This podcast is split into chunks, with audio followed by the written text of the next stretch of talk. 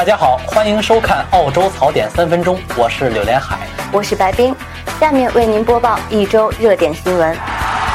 墨尔本一位八十二岁的老奶奶和她的女儿在 COS 购物时，用一百元的纸币和价值三十元的硬币付钱，没想到收银员对他们说：“下次不要用这么多的硬币付钱，否则呢，超市将拒收。”原来，澳洲有法律规定，不能用硬币支付超过其面值十倍以上的数目。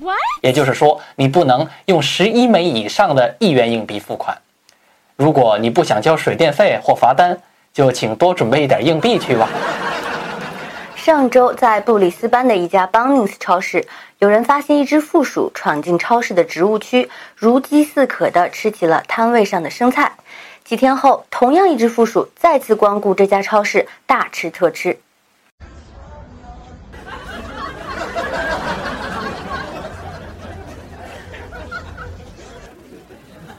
看来还是自助餐容易吸引回头客呀。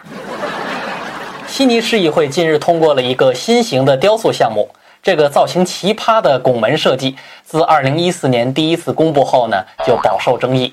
2016年。日本设计师时尚纯也对其进行了重新的设计，造价也飙升至一千一百三十万欧元。虽然新的造型变得更加简约，但仍然被网友们吐槽像甩起来的面条一样。许多政客也对此雕塑表示反对。其实啊，这个雕塑还是受到很多商家的欢迎的，比如说兰州拉面、重庆小面、日本拉面、泰国炒面等等。上周六，昆州一名男子抢劫了当地的一家便利店。从监控录像上来看，这个人明显是个新手。他想抢走收银机，却因用力过猛滑倒了两次。他爬起来后，用剪刀剪断了电线，抱着这台收银机跌跌撞撞地逃出了商店。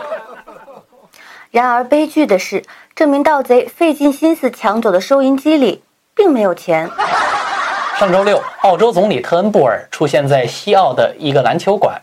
他本想当着众人秀一下他的投篮技术，结果呢，就出了球。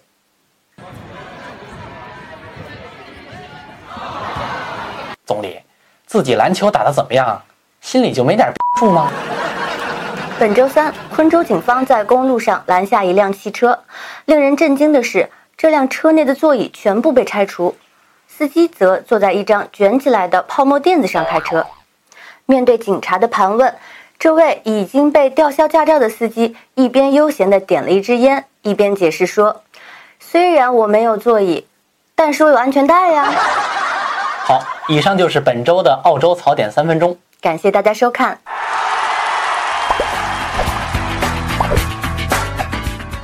近日，悉尼一家著名华人餐馆爆出了一个八卦消息。由于内容非常火爆，因此成为华人圈的热点。